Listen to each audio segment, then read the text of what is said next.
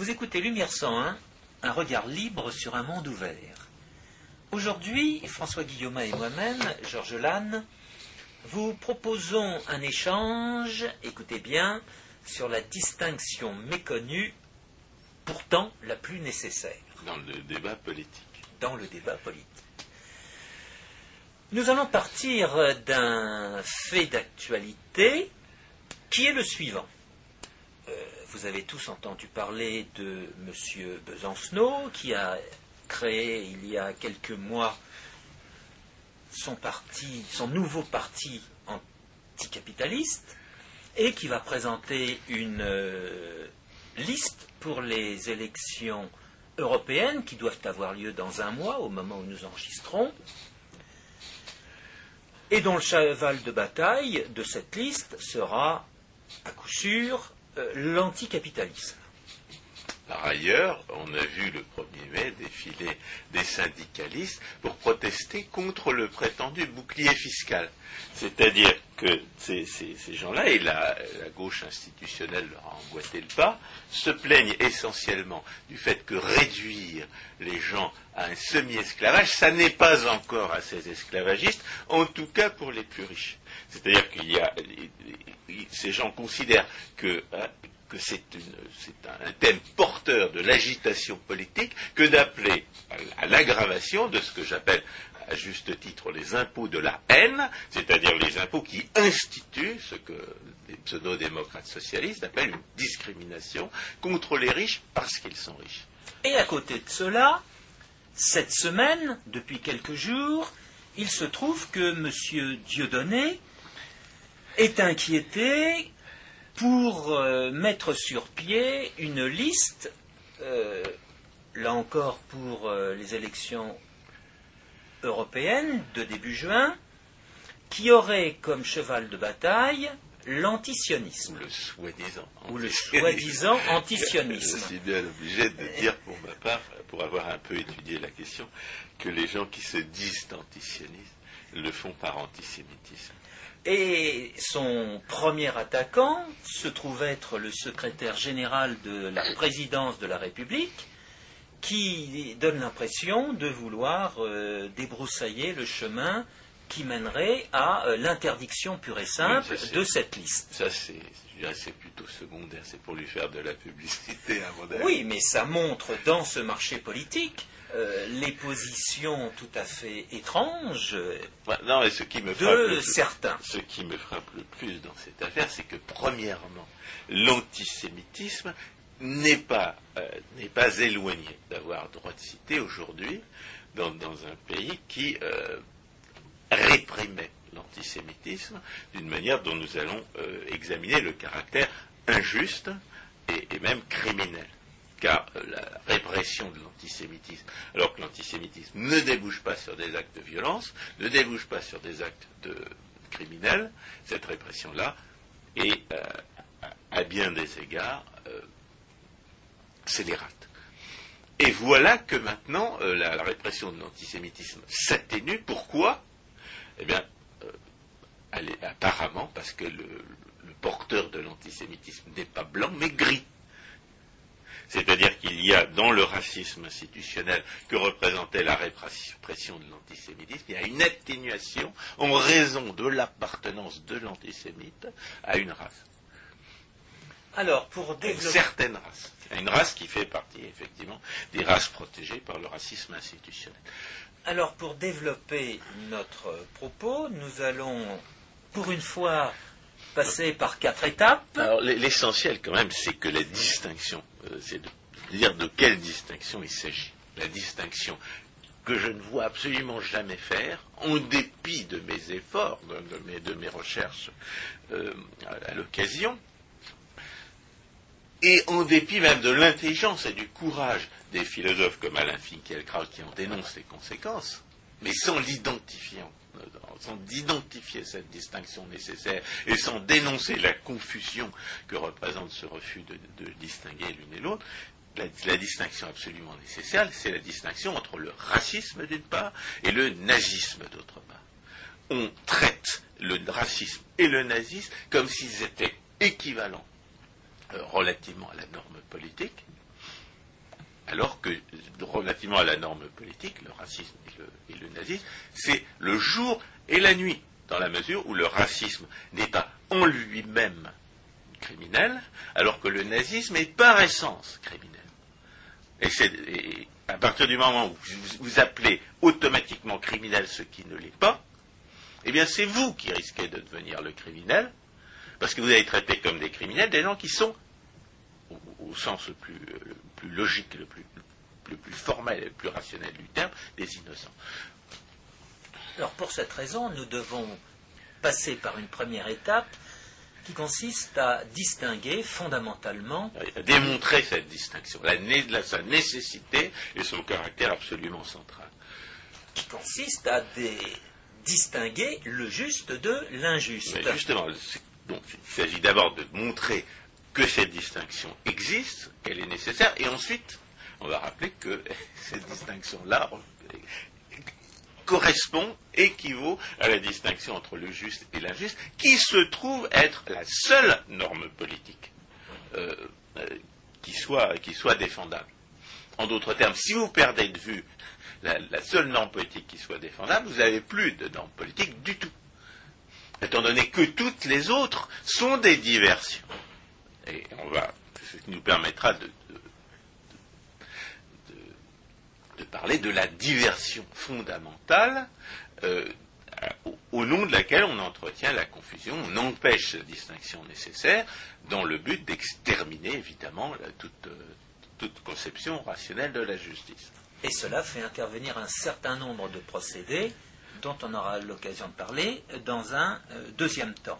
Nous verrons aussi à ce moment-là les effets de ces procédés dans un troisième temps. Et enfin, notre dernier temps sera de revenir au principe euh, fondamental, au principe juste, qui est le principe des droits de l'homme et, du citoyen.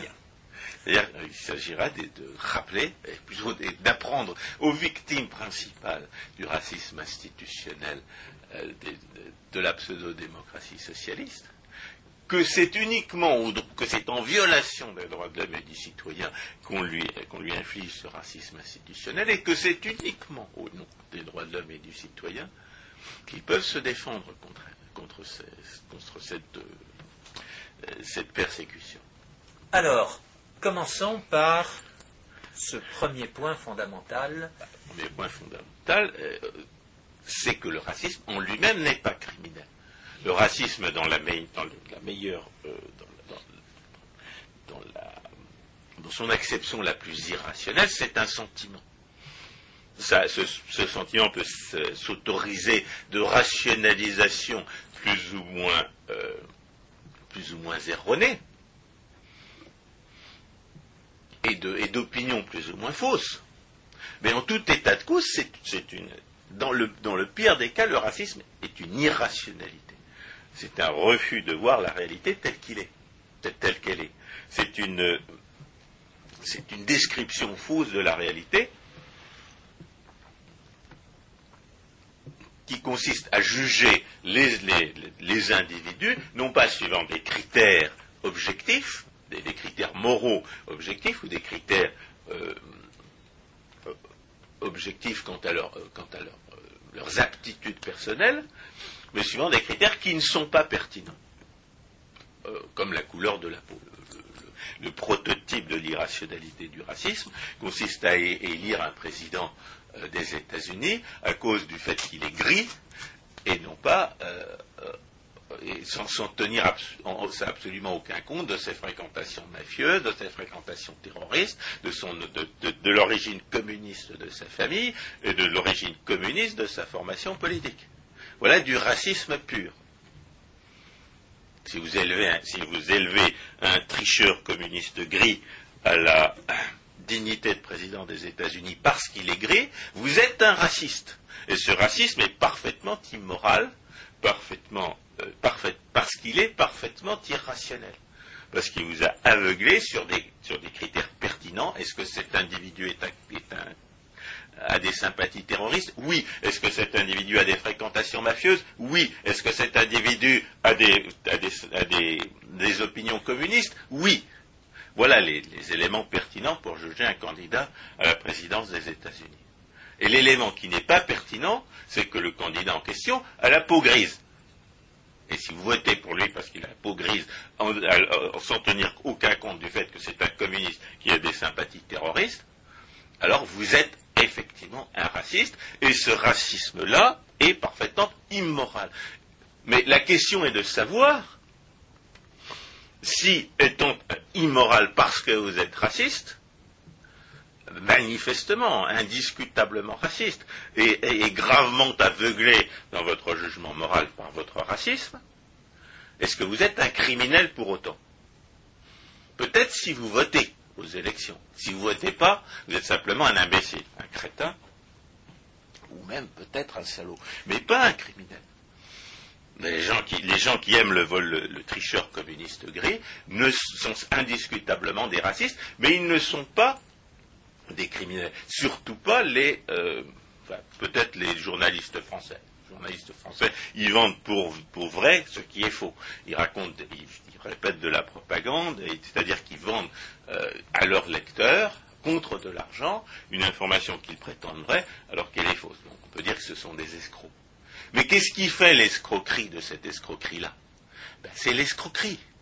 De même que ceux qui faisaient la criminalité du nazisme, c'est-à-dire du socialisme hitlérien, c'était pas la raison pour laquelle le c'était pas le critère dont le socialisme hitlérien se servait pour nier les droits de certaines personnes, c'était le fait qu'il niait les droits de certaines personnes et qu'il les violait effectivement. Ce qui faisait que le nazisme était criminel, ce n'était pas le mobile de, ces, persécutions, n'était pas le critère de ces violations du droit, de- sa négation du, droit, des droits de l'homme et du citoyen, mais le fait qu'il persécutait certaines personnes en violation de leurs droits humains et de leurs droits de citoyens. Donc ce qui fait le, crime du nazisme, c'est son caractère criminel. Ce n'était pas le racisme. Le racisme n'était qu'un des mobiles de la criminalité du socialisme hitlérien. Le socialisme hitlérien était criminel parce qu'il était criminel. Et c'était une criminalité d'État qui, qui depuis le XIXe siècle, s'appelle socialisme. Il s'appelait d'ailleurs lui-même socialisme national. Et c'est parce qu'il était socialiste qu'il était criminel. Il était criminel parce qu'il a volé des gens.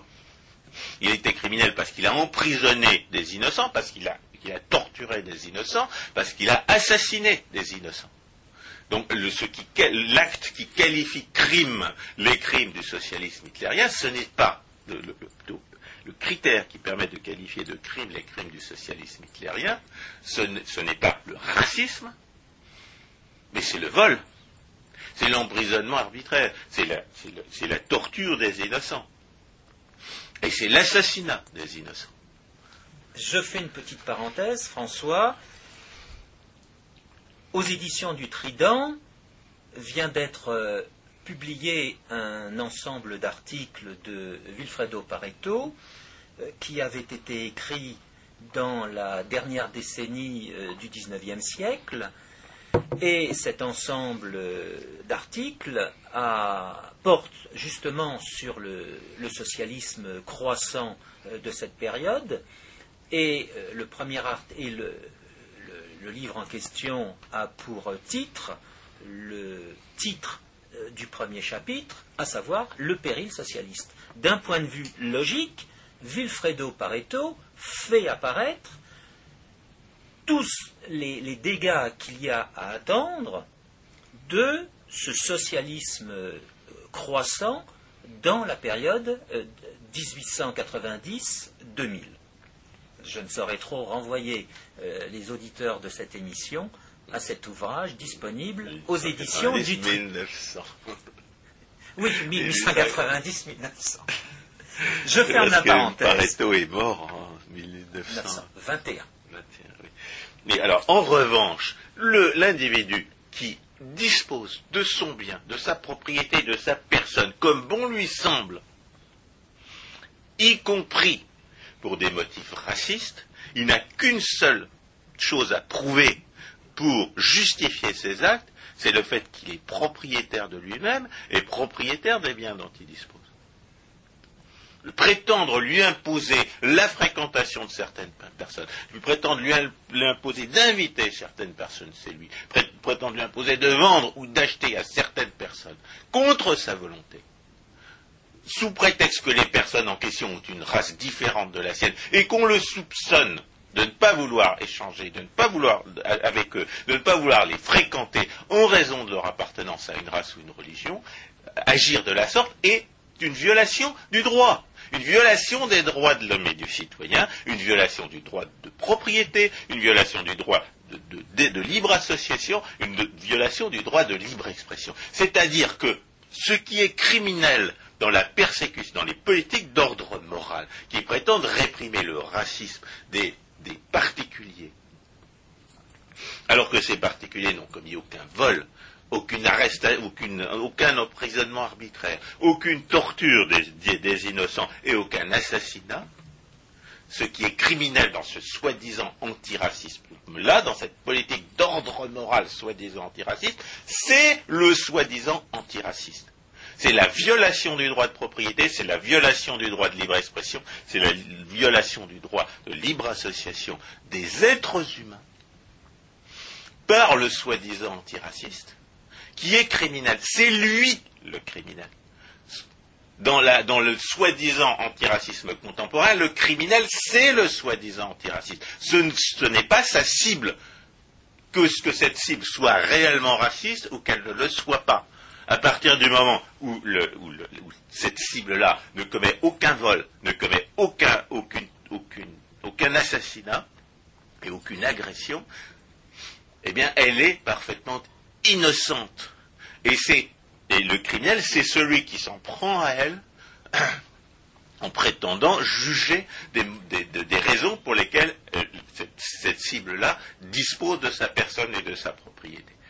La seule, la seule chose que, les, victimes du soi-disant antiracisme aient à, euh, à présenter pour prouver qu'ils sont victimes d'actes criminels de la part des soi-disant antiracistes, c'est qu'ils sont propriétaires de ce dont ils disposent et qu'ils sont des êtres humains.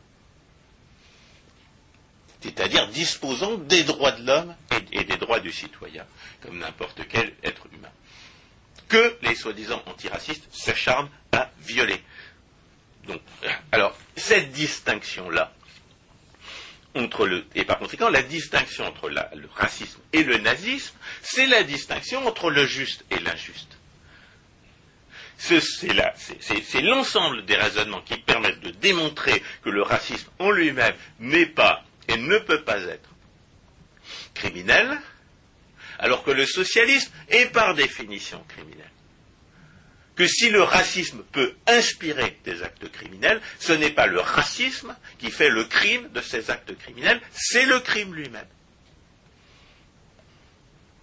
Et, par conséquent, cette distinction qu'on ne voit jamais, il est particulièrement, il est, particulièrement grave que cette distinction, qui est la distinction entre le juste et l'injuste, ne n'apparaissent jamais dans une discussion de ces, questions-là, parce que ça veut dire que ceux qui discutent de ces questions-là ne tiennent aucun compte de la distinction entre le juste et l'injuste, alors qu'il s'agit d'une distinction d'une discussion politique normative. Si au cours d'une discussion politique normative vous ne tenez aucun compte de la justice, vous ne tirez pas les conséquences du fait que ce qui est juste est juste et du fait que ce qui est injuste est injuste, eh bien, vous n'aboutirez qu'à la confusion et au crime. Et il faut rappeler, par ailleurs, parce que nous avons mis un certain euh, nombre d'années, voire de, lustres, à découvrir en tant qu'économiste, toujours à la recherche d'une norme économique, une norme pour la politique économique et pour la politique sociale, c'est que la justice est la seule norme politique qui soit euh, rationnellement démontrable. C'est-à-dire que si vous balancez la justice dans un, débat sur la norme politique, vous n'avez plus rien à proposer comme norme politique. Vous n'avez plus que des leurs, vous n'avez plus que des, instruments de diversion. Et ça, fait, ça fait, l'affaire des irrationnels, ça fait l'affaire des, des violents, ça fait l'affaire des partisans du droit du plus fort, c'est-à-dire du socialisme. Alors ça, nous permet de, euh, d'év- d'évoquer le fait que euh, cette, euh, cette élimination de la distinction entre le juste et l'injuste qui, qui caractérise la distinction entre le racisme d'une part et le nazisme d'autre part, eh bien, cette, cette élimination est entretenue par les partisans de l'extermination du droit, par les partisans du socialisme. C'est tout à fait délibérément que les criminels socialistes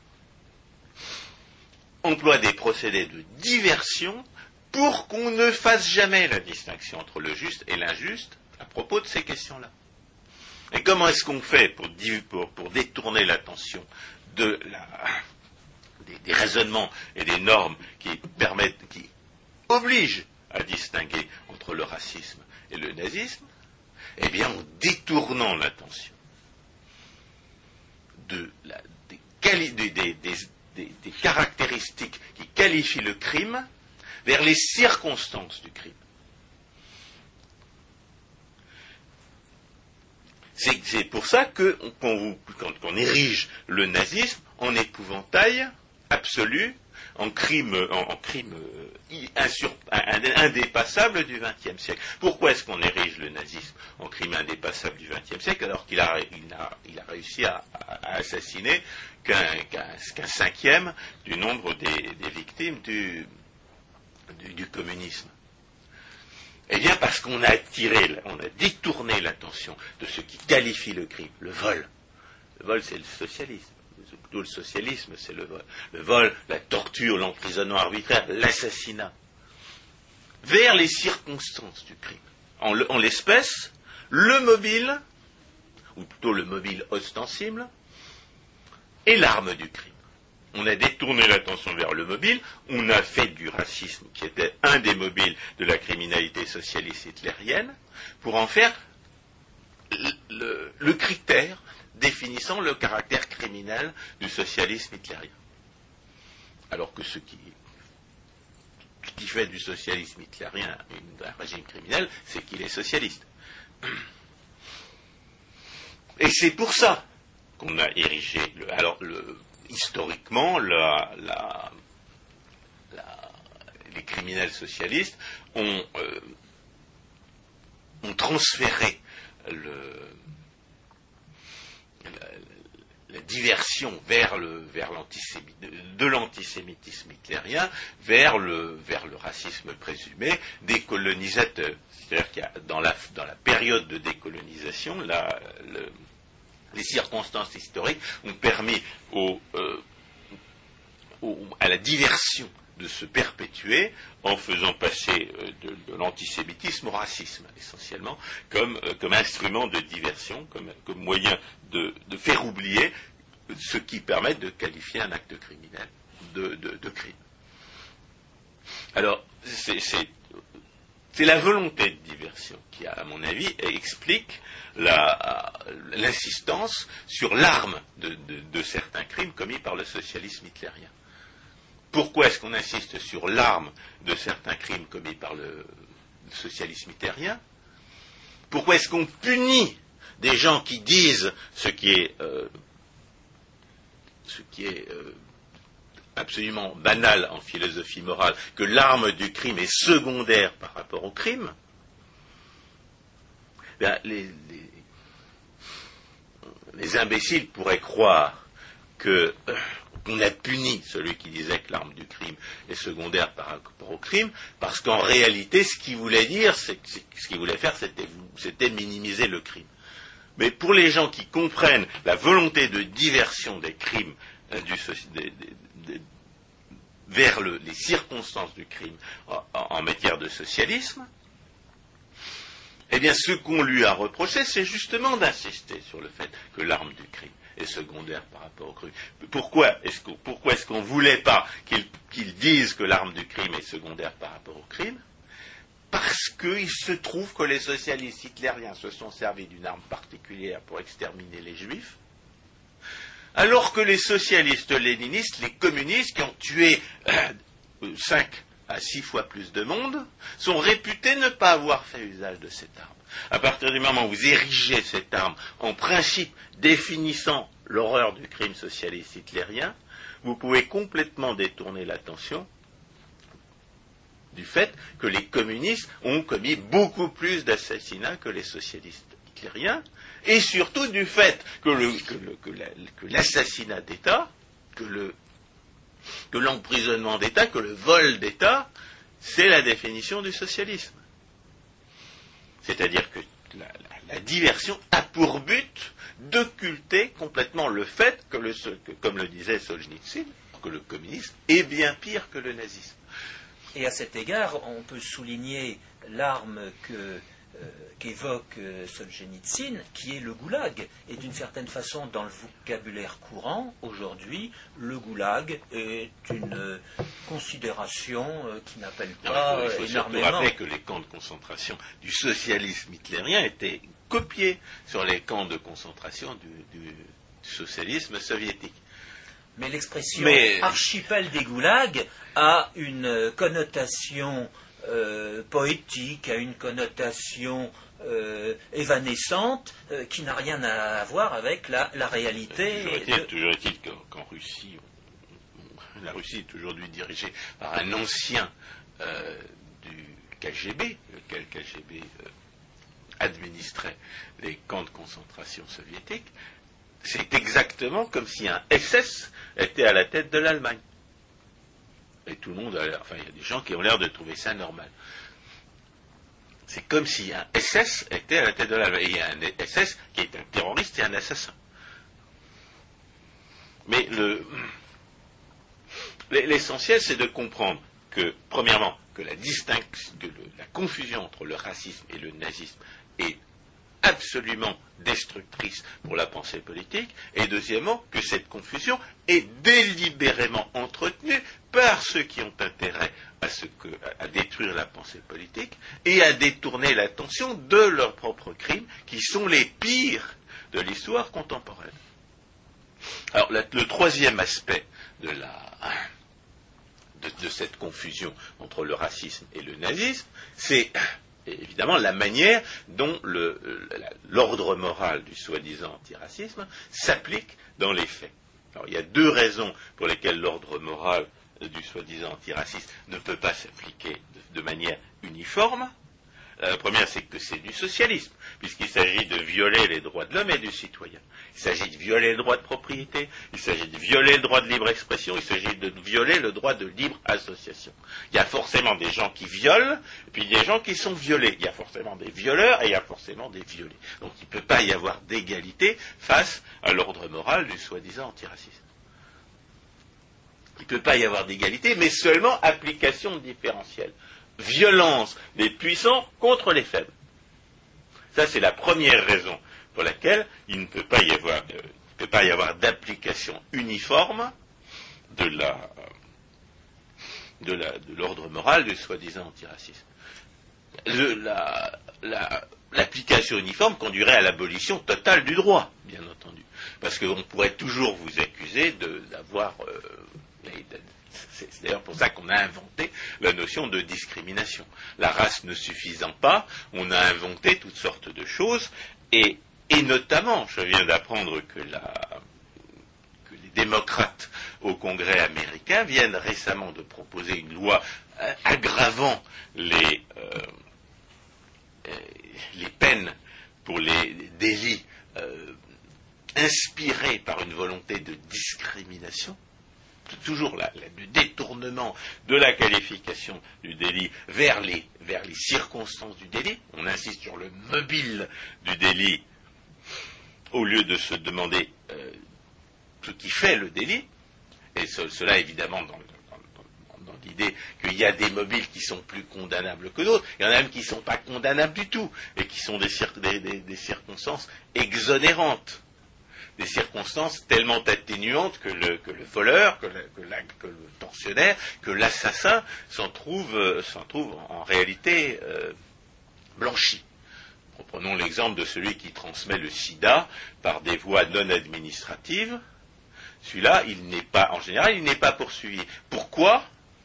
Ben Parce que c'est un drogué ou un homosexuel. Les drogués et les homosexuels font partie des, des, espèces protégées de la soi-disant lutte contre la discrimination, et par conséquent, on ne leur applique pas le droit commun, non seulement de la responsabilité civile, mais de la, de la qualification pénale de leurs actes, étant donné que ce qu'ils font, c'est un empoisonnement.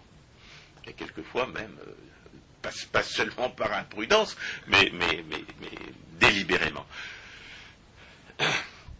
Donc, euh, ce projet de loi des démocrates au, Congrès américain vise à faire des pédophiles une espèce protégée. C'est-à-dire que si vous attaquez, si vous attaquez des gens en raison de leur orientation sexuelle, vous serez puni davantage que si vous les, aviez attaqués pour leur voler leur argent. Mais parmi les orientations sexuelles qui vont se trouver protégées, figurent les pédophiles. Et les démocrates se sont battus contre les républicains qui voulaient exclure les pédophiles de, des espèces protégées par ce projet de législation.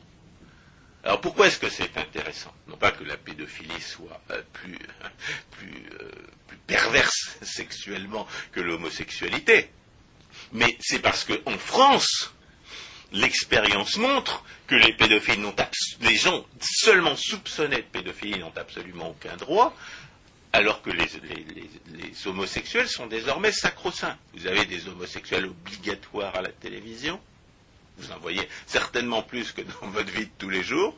Et puis vous êtes traîné en correctionnel si vous émettez la moindre critique à l'égard de, cette euh, pratique-là. Et ce qui frappe dans cet épisode, c'est premièrement à quel point on peut traiter différemment des, euh, choses qui, du point de vue médical, sont tout à fait euh, semblables, voire identiques. Et surtout à quel point les choses peuvent changer en la matière. C'est-à-dire à quel point ce qui était une espèce discriminée peut devenir une espèce protégée. Et réciproquement. C'est-à-dire à quel point on est dans le, dans le, règne de l'arbitraire. Et pourquoi est-ce que c'est important de signaler qu'on est dans le règne de l'arbitraire? Eh bien parce que c'est parce qu'il est strict, parce que c'est une, démonstration du fait qu'il est strictement impossible d'appliquer également l'ordre moral soi-disant antiraciste à toutes les races et à toutes les religions. Et c'est d'ailleurs ce que l'on observe.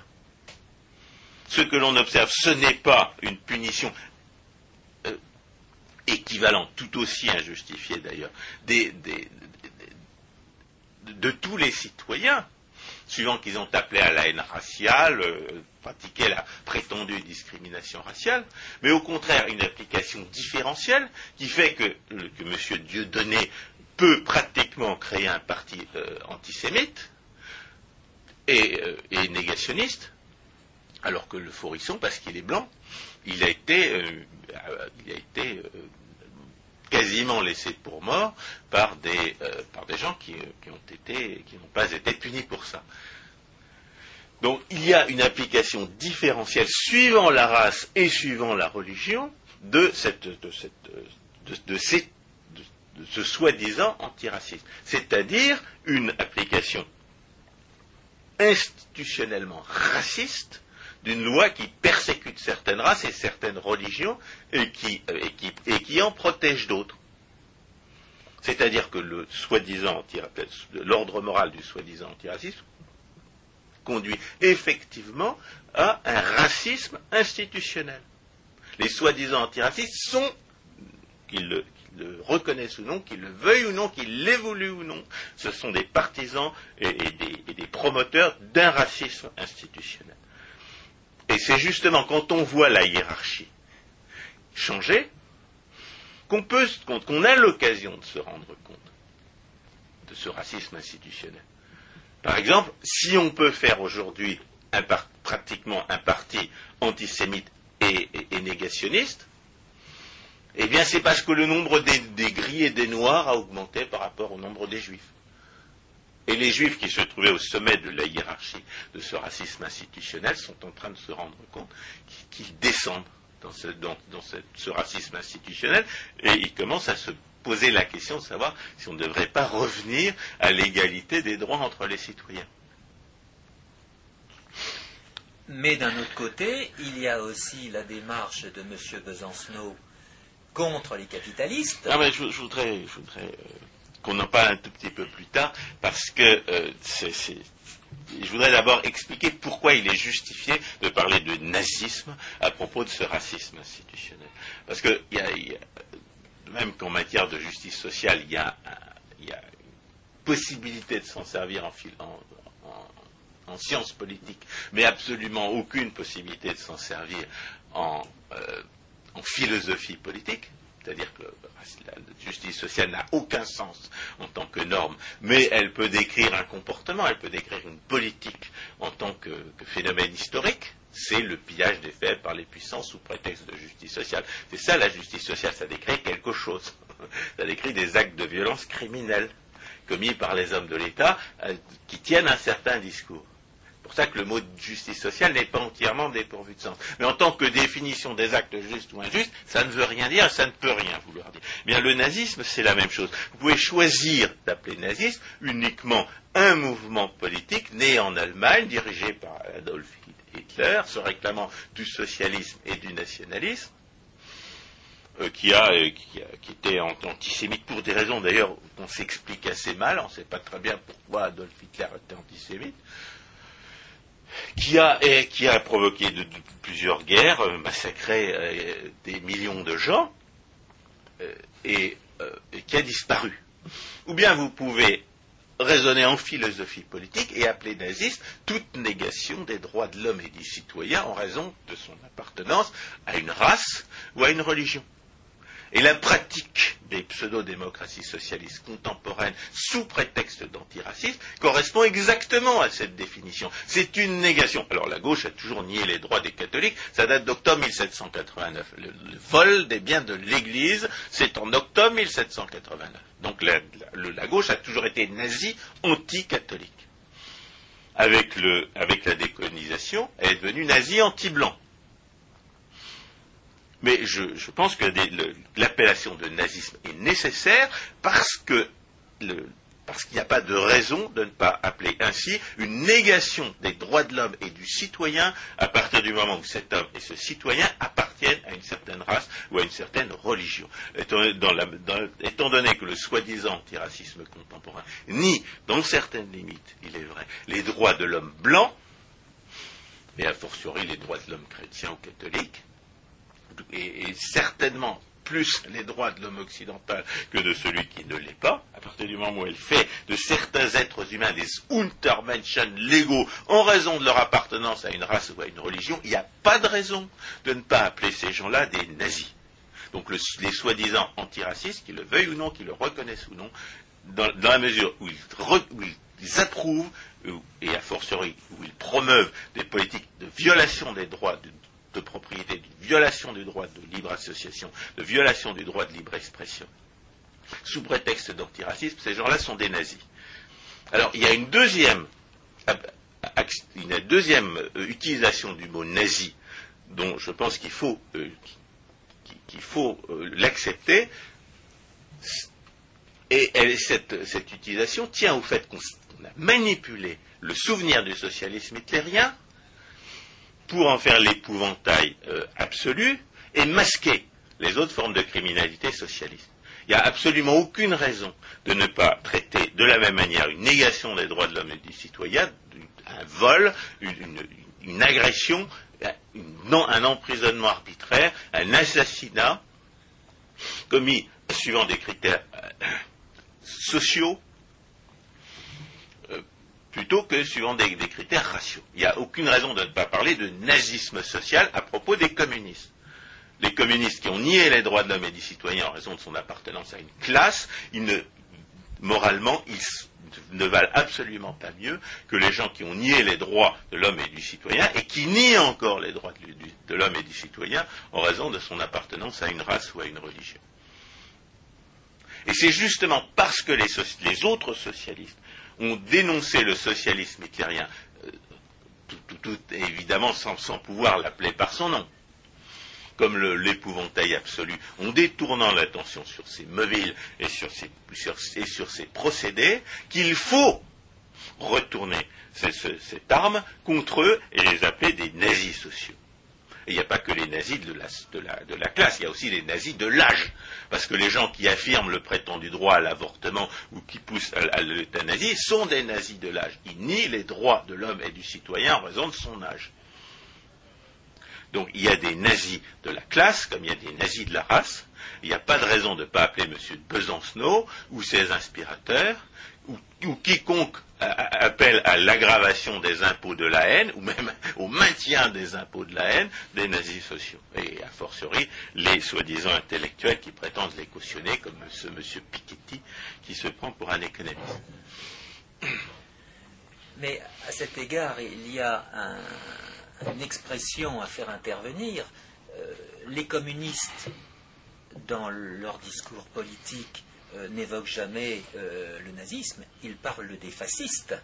C'est ce que je disais, il, n'ose pas appeler le socialisme hitlérien par son nom, parce qu'ils font absolument tout pour qu'on ne reconnaisse pas non seulement que le socialisme hitlérien était un socialiste, mais que c'est parce qu'il était socialiste qu'il était criminel.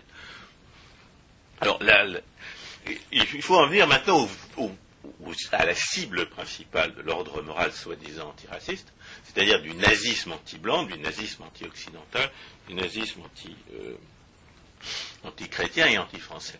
Ce sont les nationalistes. Et les nationalistes qui se défendent aussi mal que possible. Pourquoi? Parce que fondamentalement, ils ont gobé le, le mensonge qui, et la confusion entre le racisme et le nazisme. Et parce qu'ils ne voient pas que c'est la distinction entre le racisme et le nazisme, c'est la distinction entre le juste et l'injuste, ou en tout cas entre l'innocent et le criminel, le racisme étant a priori innocent, le nazisme étant par définition criminel, eh bien, en réalité, ils concèdent à leurs persécuteurs l'essentiel de leurs principes. Tout d'abord, en, protestant contre l'antiracisme, et en mettant en avant le droit d'être raciste. Au lieu de dire je n'ai pas de compte à vous rendre, la seule raison pour laquelle je ne veux pas inviter euh, telle ou telle euh, personne chez moi, c'est que je suis chez moi. Il, dénonce l'antiracisme, mais l'antiracisme n'est pas en lui-même euh, irrationnel et immoral. L'antiracisme dénonce un comportement qui peut être immoral, et qu'il est le plus souvent. Donc ce n'est pas l'antiracisme qui est condamnable, c'est la violation des droits sous prétexte d'un ordre moral qui est lui-même une forme de racisme institutionnel, c'est-à-dire une forme de nazisme. Et le, pire, évidemment, c'est la, situation euh, où les victimes du nazisme anti-blanc, du nazisme anti-français, je dis bien du nazisme et non pas du racisme, car c'est sur, cette, sur la différence entre les deux que je ne vois euh, personne d'autre que, que, nous, malheureusement. Donc, les victimes du nazisme anti-français et du nazisme anti-blanc, la pire des réactions qu'ils puissent avoir, c'est de prendre parti pour des nazis qui se distinguent de, nos gouvernements en, ce qu'ils nient les droits des autres peuples que le leur propre. Les gens qui rêvent de la Russie ou les gens qui rêvent de la Serbie, massacreuse de, musulmans, de musulmans qui sont chez eux, les Bosniaques et les Kosovars sont chez eux, parce que parce qu'en France ils sont persécutés par des gens qui les asservissent et qui les censurent pour favoriser une politique euh, d'immigration euh, a priori antidémocratique. Eh bien, ils ont concédé à leurs persécuteurs l'essentiel du principe au nom duquel ces persécuteurs les persécutent, à savoir qu'on a le droit de nier les droits peut, on pourrait nier les droits de ceux qui ont la mauvaise race ou la mauvaise religion. Nier les droits de ceux qui ont la mauvaise race ou la mauvaise religion, c'est le principe même de la persécution euh, soi-disant antiraciste et effectivement nazie. Et c'est le principe évidemment mis en œuvre par les euh, pseudo-nationalistes euh, qui dirigent la Serbie ou, qui, ou au nom duquel les, SS du communisme dirigent aujourd'hui la Russie. Donc, dénoncer l'antiracisme, dénoncer et défendre des nazis alors qu'on est soi-même victime d'une politique nazie, c'est euh, pratiquement se couper les mains. C'est pas seulement se lier les mains face à un agresseur, mais c'est se les couper. Alors la, pire, des, des, erreurs consiste à dénoncer le droit de l'homisme, c'est-à-dire à dénoncer les droits de l'homme au nom desquels, soi-disant, les, euh, nazis anti-blancs et anti-occidentaux euh, persécutent les, blancs et les occidentaux. Alors, euh, il faut bien comprendre à propos des droits de l'homme que c'est une, notion nécessaire. Car il y a, une, il y a évidemment les pseudo-démocrates socialistes dénaturent complètement les droits de l'homme. Ils prétendent qu'on aurait un droit, qu'il faudrait lutter, que ce serait lutter pour les droits de l'homme que lutter contre les prétendues discriminations. Ils prétendent que ce serait lutter pour les droits de l'homme que de, que de faire de l'ordre moral soi-disant antiraciste. Et c'est complètement faux.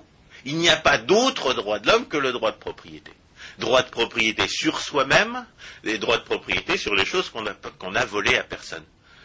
Euh, on peut en trouver les principes dans la Déclaration des droits de l'homme et du citoyen du 26 août 1789, quoique, malheureusement, exprimé de façon assez ambiguë et toujours à la merci du législateur, mais le principe des droits de l'homme de 1789, et a fortiori celui des Bills of Rights des, euh, euh, des Anglais et des Américains, c'est qu'on est propriétaire de soi-même, qu'on n'a pas à être esclave des autres, que les autres n'ont pas le droit de vous voler, que les autres n'ont pas le droit de vous emprisonner arbitrairement, que les autres n'ont pas le droit de vous assassiner, que seuls les coupables renoncent, que, seuls les criminels renoncent euh, aux droits de l'homme, que les droits de l'homme existent et que seuls les criminels y renoncent dans la mesure où ils ont violé ceux des autres.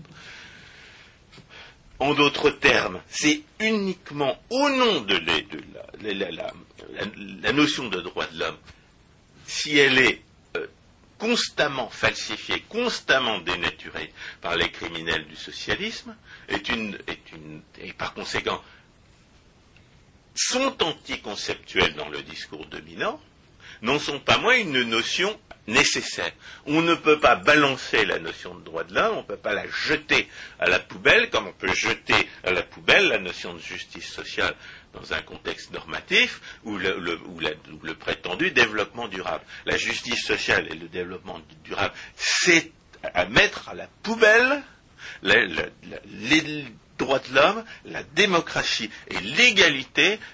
Il faut non pas les les jeter, mais il faut les redresser, il faut les préserver. C'est au nom de l'égalité des droits, c'est au nom des droits de l'homme. Et c'est au nom de la démocratie que les victimes du soi-disant antiracisme, en le dénonçant comme le nazisme qu'il est, comme la violation des droits de l'homme et du citoyen qu'il est, pourront le combattre. Et uniquement à cette condition. Pas en prenant parti pour des nazismes, qui vont, des nazis qui, euh, qui vont dans l'autre sens, les nazis musulmans qui veulent exterminer les juifs, les nazis euh, euh, russes qui, qui, exterminent les tchétchènes, tout ça c'est concéder l'essentiel à l'adversaire et c'est absolument pas le combattre, c'est le renforcer. C'est uniquement au nom des droits de l'homme, au nom de l'égalité des droits et nom de la démocratie qu'on pourra se débarrasser de ce que euh, qu'on pourra combattre plutôt, pourra combattre efficacement ce que euh, Alain Finkielkraut dénonçait à juste titre comme le communisme du XXIe siècle. Alors, euh, il faudrait peut-être faire une petite petite qualification du point de vue intellectuel, cette confusion entre le racisme et le nazisme et toute, l'industrie de la, censure et de la, négation du droit qui, l'accompagne, du point de vue intellectuel, ça n'est qu'une des manifestations de la, destruction de la pensée politique par le socialisme pseudo-démocratique du point de vue intellectuel, c'est anecdotique. Euh, Alain Finkielkraut a raison d'y voir une nuisance majeure. Et avec la, avec la crise financière due à, des, critères de, de prêts racistes imposés aux banques, et avec l'élection d'un communiste fanatique à la tête des États-Unis uniquement à cause de la couleur de sa peau, on a, on a, on a quand même une, une idée des catastrophes auxquelles ce soi-disant antiracisme euh, peut mener. Donc les catastrophes sont majeures, même si intellectuellement l'erreur est élémentaire et n'est qu'une des erreurs que, l'on doit à la destruction de la pensée politique par la pseudo-démocratie socialiste. François Guillaume, pour euh, terminer votre intervention, euh, je voudrais vous faire réagir à cette phrase de Chateaubriand que j'ai déjà eu l'occasion euh, de citer plusieurs fois, à savoir regardez à la fin d'un fait accompli et vous verrez qu'il a toujours produit le contraire de ce qu'on en attendait quand il n'a pas été fondé sur la justice et la morale. Oui, oui, moi je dirais, la justice, c'est le respect du droit de propriété. Oui, mais c'est aussi. Lequel est, manifestement bafoué par le nazisme anti-blanc. Oui, mais le fil directeur de tout ce que vous venez de dire, c'est qu'en fait, euh, à la base, il y a l'injustice et on, comment dire, on voyage en permanence dans l'injustice. Et l'injustice en question se trouve être dénommée de différentes façons. Mais, si on l'appelle par son nom, on, a quand même davantage de chances de la, combattre. Eh bien, espérons. À partir du moment où elle se cache vers une occultation totale de sa nature et de son injustice, on ne peut pas, absolument pas la combattre. C'est exact. C'est une négation des droits de l'homme. La, la, confusion entre le racisme et le nazisme conduit à la négation des droits de l'homme et du citoyen, et selon des critères racistes par-dessus le marché. Étant entendu que, comme vous venez de le dire en conclusion, euh, les droits de l'homme dont il est question sont de fait dénaturés, et c'est pour ça que j'interviens. Implicitement, les droits de l'homme dont il est toujours question sont ceux de la fameuse déclaration euh, de l'ONU. C'est ce que je disais en rappelant qu'il euh, n'y a pas d'autre droit de l'homme que le droit de propriété. Exactement. Et ça, c'est Ayn Rand qui disait ça. François Guillaume, merci beaucoup, chers auditeurs. À la prochaine fois.